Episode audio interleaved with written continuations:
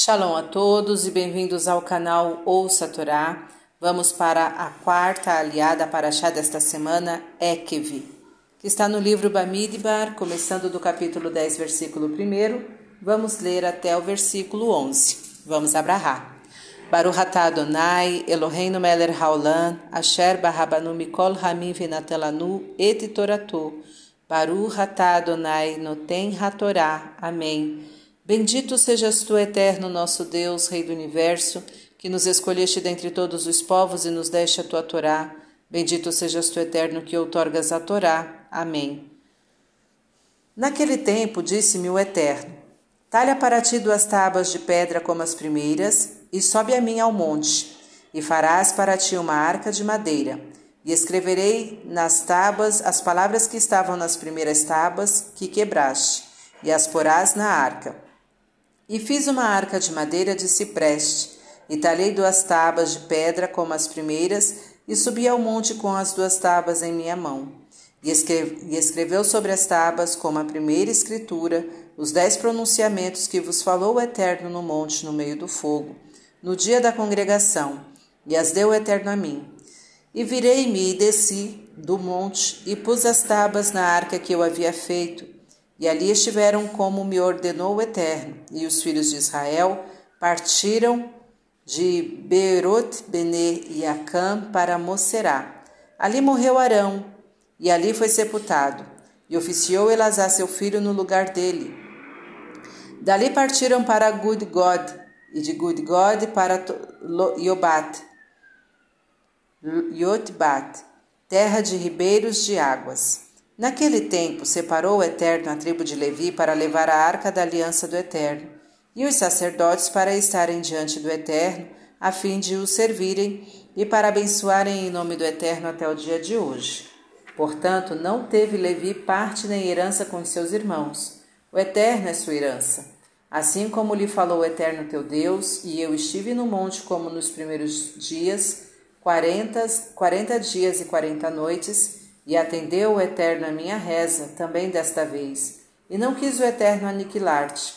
E disse-me o Eterno: Levanta-te, anda, parte adiante do povo para que vão e herdem a terra que jurei a seus pais que lhes daria. Amém.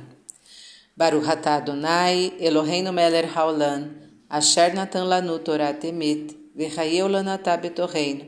Baruch atah noten hatorá. Amém. Bendito sejas tu, eterno nosso Deus, Rei do universo, que nos deste a Torá da verdade e com ela a vida eterna plantaste em nós. Bendito sejas tu, eterno, que outorgas a Torá. Amém. Vamos aos comentários desta liá, iniciando pelo versículo 1. Uma arca de madeira. Esta arca não era a mesma que fez Betsalel, pois a ordem de Deus para Moisés fazê-la foi antes da construção do tabernáculo Antes de Moisés subir ao monte Sinai pela segunda vez, ele fez esta arca e colocou nela os pedaços quebrados das primeiras tábuas. Depois que trouxe as segundas, colocou-as também ali. Quando Betsalel fez a arca coberta de ouro do tabernáculo, Moisés pôs estas últimas dentro e na outra arca ficaram os pedaços das primeiras tábuas. Esta era a arca feita por Moisés que os israelitas levavam na frente quando tinham que combater nas guerras de Josué, conforme Josué capítulo 6, versículo 4. Os israelitas levaram consigo a arca de Betsalel por ordem de Deus.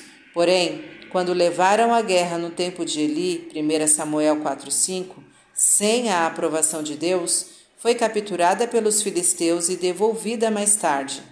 1 Samuel 6.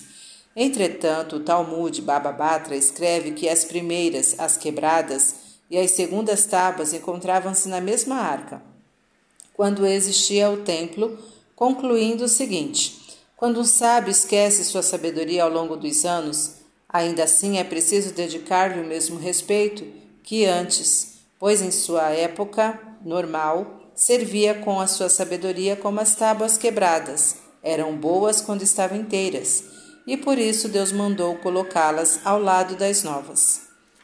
Fim dos comentários. Tá gostando do conteúdo do canal? Então curta, comenta, compartilha. Se ainda não é inscrito, se inscreve, ativa o sininho e fica por dentro das novidades.